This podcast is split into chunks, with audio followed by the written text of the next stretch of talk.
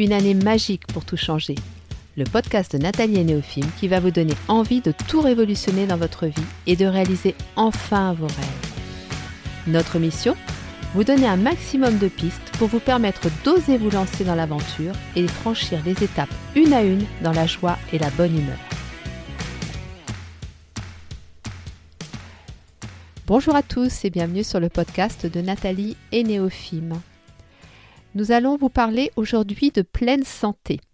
Qu'est-ce que la pleine santé et comment est-ce possible d'être en pleine santé?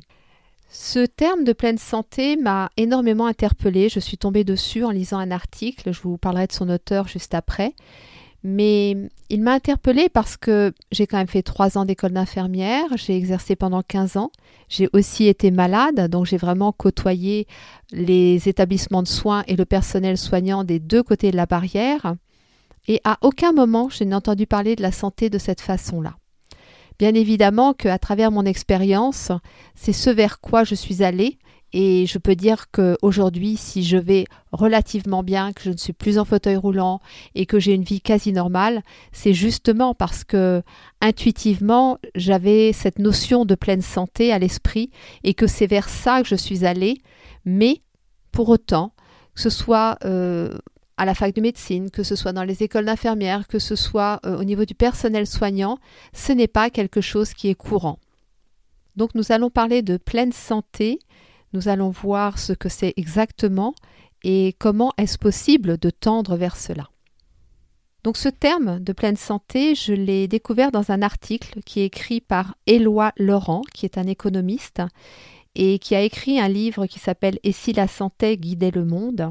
J'ai trouvé son approche extrêmement intéressante et pertinente, parce qu'il est vrai qu'aujourd'hui, à travers tout ce que l'on vit, on se pose de réelles questions, on se demande vraiment où on va, on voit bien que on ne maîtrise plus la machine, qu'à un moment donné, il va se passer quelque chose, on ne sait pas exactement quoi, et on perçoit des solutions, mais on a du mal à se dire ça va suffire. Alors il est vrai que de nombreux économistes, écologistes, personnes du monde politique proposent des tas d'approches, des tas de solutions qui sont extrêmement intéressantes et pertinentes. Et moi aujourd'hui, j'avais envie de me pencher sur celle d'Éloi Laurent, donc, et vous parler de cette pleine santé parce que ce n'est pas qu'un concept, ce ne sont pas que des mots euh, couchés sur du papier, moi, c'est vraiment ce qui m'a permis de sortir du fauteuil roulant, de retrouver une vie quasi normale et de redonner du sens à ma vie. Donc, la pleine santé, c'est la santé dans toutes ses dimensions, c'est-à-dire aussi bien biologique, en lien avec notre corps physique, mental, donc en lien avec notre euh, moi, je rajouterais même spirituel. Hein, vous savez que voilà, moi j'ai cette approche aussi qui compte énormément pour moi et écologique, et donc en lien avec notre environnement. La crise Covid nous montre bien que notre santé est clairement liée à l'écosystème dans lequel on vit. Et c'est là que ça commence à devenir intéressant, parce que souvent quand on parle de santé, on va se limiter à l'aspect biologique, c'est-à-dire à notre corps. Donc on va examiner euh, avec tout un tas d'explorations euh, les dysfonctionnements biologique de notre corps. Et puis à partir de ça, on va établir un diagnostic et puis proposer un traitement. Ça, c'est ce qui est enseigné à la faculté de médecine, c'est ce qui est enseigné euh, dans toutes les écoles paramédicales et c'est notre médecine allopathique d'aujourd'hui. À côté de ça, on a bien constaté que cette crise Covid est venue mettre en péril ce système et qu'un dysfonctionnement au sein de notre écosystème vient complètement euh, bouleverser nos repères, notre système de santé. Qu'est-ce que j'appelle un écosystème? Un écosystème, c'est un ensemble d'êtres vivants qui euh, interagissent entre eux au sein d'un milieu spécifique et qui interagit donc avec cet environnement. Donc, euh, nous sommes des êtres vivants, nous vivons dans un milieu naturel, hein, qu'on appelle communément la nature, et nous interagissons les uns entre les autres, donc entre êtres humains, mais aussi avec les animaux, mais aussi avec les bactéries, avec les virus. Enfin voilà, toutes ces euh, euh, comment dire, toutes ces présences vivantes, euh, tous ces êtres vivants entre guillemets interagissent entre eux, et ça constitue donc un écosystème. Et cette crise Covid, qu'est-ce qu'elle est venue nous montrer? Elle est venue nous montrer que si nous ne tenions pas compte de notre santé écologique et donc de, de l'écosystème dans lequel nous vivons, eh bien le risque, c'est que cet écosystème se retourne contre nous. Parce que le problème aujourd'hui, c'est que nous faisons partie de cet écosystème dans lequel on vit, nous dépendons de lui, et pour autant nous le détruisons. Alors là, je vous parle de l'aspect écologique. Il y a aussi une dimension qui est très importante dans la santé, et ça je peux vous en parler parce que d'une part, moi je l'ai vécu, et je vais vous expliquer euh, par des petites choses très très concrètes comment, mais c'est aussi quelque chose que j'ai retrouvé dans de nombreux livres sur le cancer, dont celui que j'aime énormément qui s'appelle Les neuf clés de la rémission. C'est que ceux qui ont la meilleure espérance de vie, ce sont ceux qui ont les meilleures relations sociales. L'espérance de vie est liée aux relations sociales que nous avons, à notre environnement familial, amical, euh, à toutes ces personnes qui gravitent autour de nous. Et il est évident qu'on peut dire aujourd'hui que l'amour augmente notre espérance de vie. Si je vous parle de ça et, je vous dis que c'est quelque chose qui résonne très fort en moi, c'est que quand j'ai eu mon cancer, euh, certains connaissent l'histoire. J'ai fait une annonce sur Facebook au bout d'un mois parce que j'avais pas envie de dire ça par téléphone et d'avoir toujours les mêmes discours, certes bienveillants mais souvent maladroits. Et donc j'ai fait cette euh, publication et pour éviter de mettre les gens dans l'embarras, je leur ai demandé de ne pas me mettre de commentaires mais de me mettre une photo, une photo pleine d'amour, d'un endroit qui leur fait du bien, d'un moment qui les a rendus heureux, enfin voilà. Et c'est ce qu'ils ont fait et à partir de ça, j'ai fait un album photo avec. Et cet album photo m'a suivi partout pendant le traitement du cancer, toutes les séances de radiothérapie, les interventions chirurgicales, tous les rendez-vous, les contrôles, etc. Et je peux vous dire que c'est un boost énorme. Et là encore, hier, j'avais une euh, consultation avec un médecin et je l'ai emmené avec moi. Et à chaque fois que je l'ouvre, mais j'ai l'impression de recevoir une, une vague d'énergie, d'amour. Et et c'est clairement thérapeutique, ça a clairement un impact sur ma santé, sur l'amélioration, sur la, bonne tenue de ma santé. Alors bien évidemment, je ne nie pas du tout l'aspect biologique, hein, c'est évident, nos constantes biologiques doivent quand même être euh, dans les normes pour pouvoir euh, se sentir bien, mais euh, on a suffisamment de preuves pour dire que bah, oui, un traitement allopathique peut ne pas suffire à retrouver une bonne santé et surtout ne pas suffire à rester en pleine santé. Ça, c'est super important. Donc oui, la composante biologique est extrêmement importante. Euh, moi, actuellement, j'ai un traitement allopathique, donc je ne suis pas anti-allopathie. Mais par contre, ce que je sais, c'est que si je veux conserver ou tendre le plus possible vers cette pleine santé, ce n'est pas qu'en prenant mon traitement allopathique, ça ne se limite pas à ça. J'ai d'autres choses à côté qui sont extrêmement importantes, comme tout l'aspect relationnel dont je viens de vous parler, comme tout l'aspect spirituel, la foi, la foi en la vie, la foi en soi, ce sont des composantes extrêmement importantes aussi dans la pleine santé, et puis ce fameux écosystème dont je vous ai parlé précédemment. Et c'est donc de notre responsabilité d'avoir pleinement conscience de tout ça et de se responsabiliser pour protéger nos écosystèmes, pour protéger notre environnement et donc notre santé.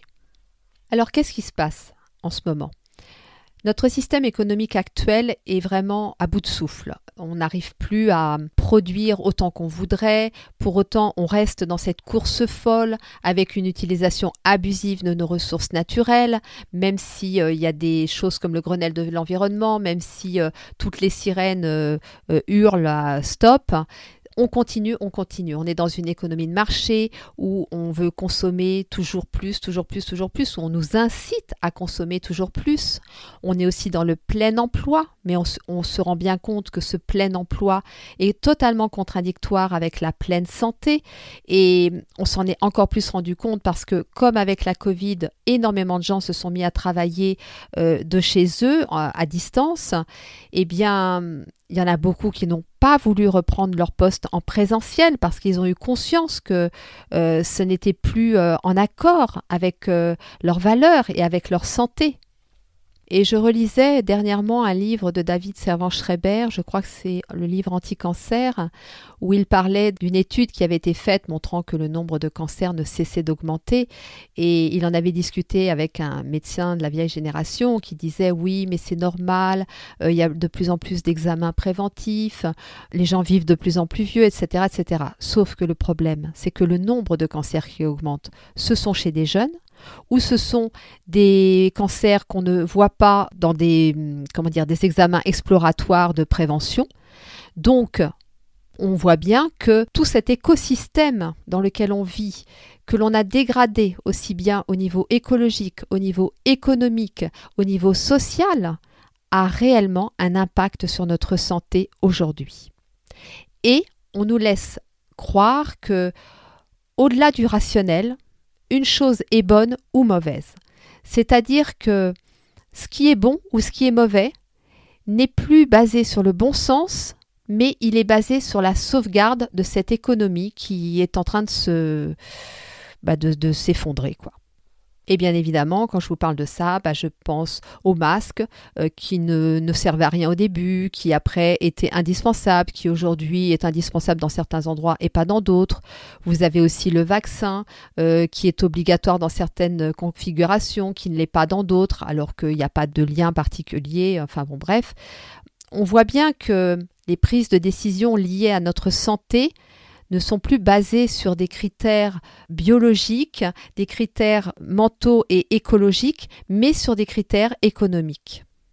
Et cet économiste dont je vous parle depuis le début, Éloi Laurent, a dit quelque chose de très juste. Il dit que revenir à la pleine santé permettrait de passer d'une économie de l'individualisme, de la domination, à une économie de la solidarité et de la coopération.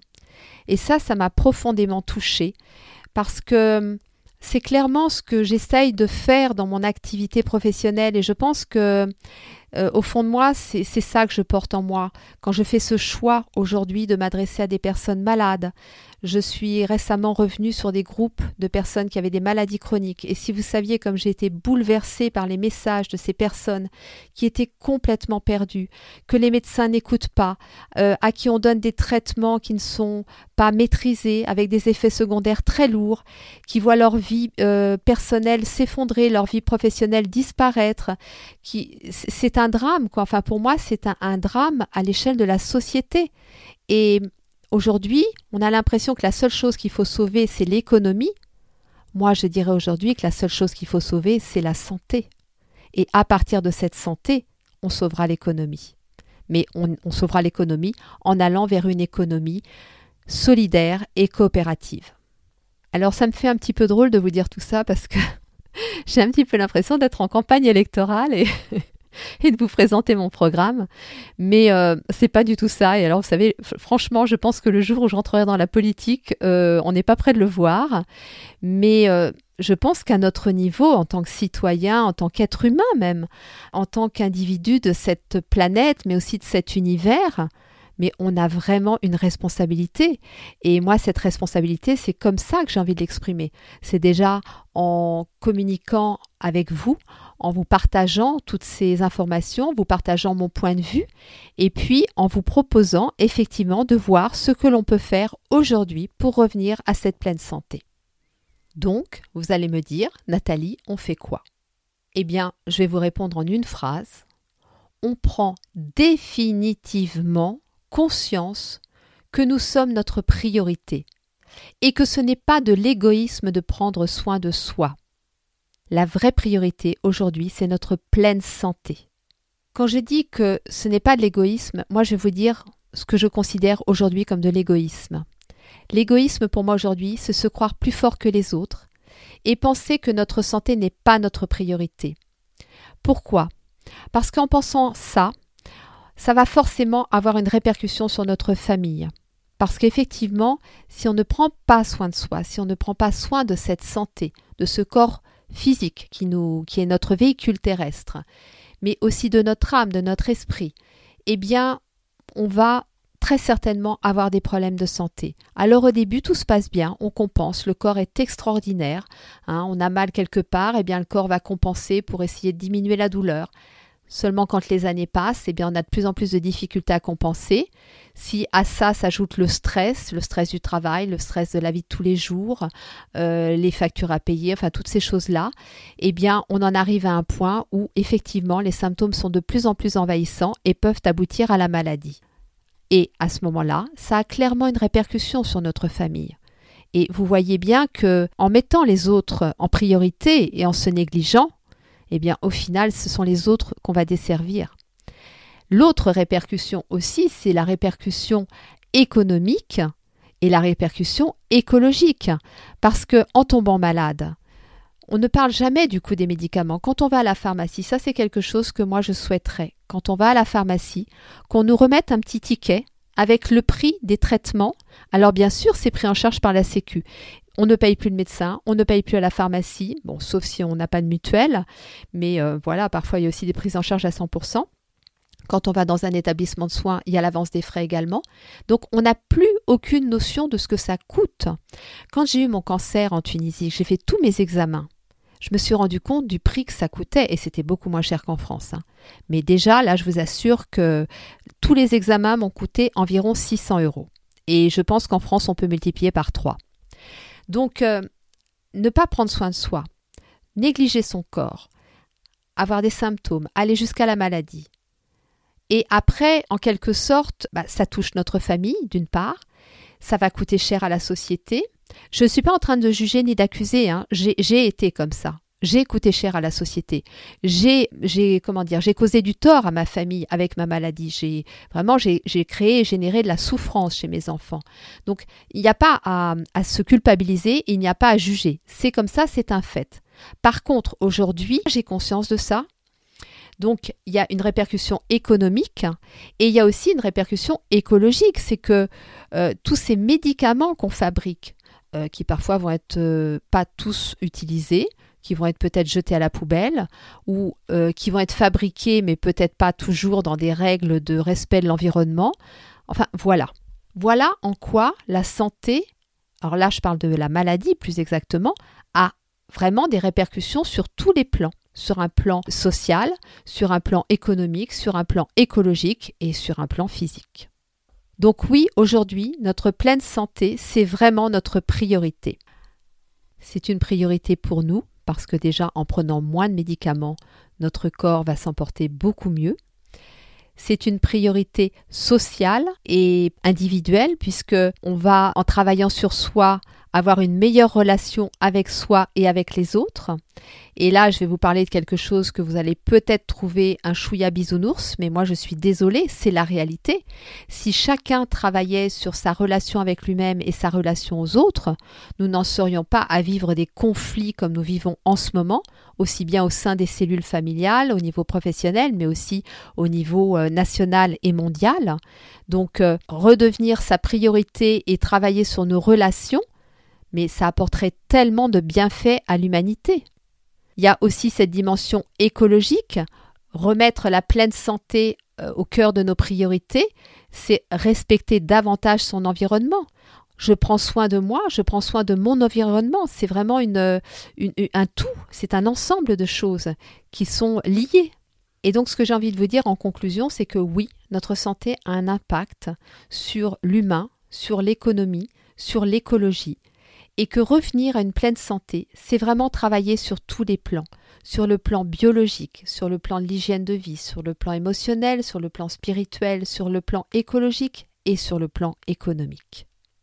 Et c'est pour ça qu'aujourd'hui c'est si important pour moi d'œuvrer encore plus dans ce sens, déjà pour moi-même, mais aussi pour les autres. Et ma contribution à l'évolution et à la transformation de notre société, elle passera pour moi par ce retour à la pleine santé, à travers déjà ma propre santé, ma propre expérience, mais aussi à travers mes accompagnements, dont le dernier de la douleur à la douceur, qui s'adresse vraiment aux personnes en situation de maladie et de handicap, mais aussi à travers mes podcasts, parce que oui, je vais de plus en plus communiquer avec vous.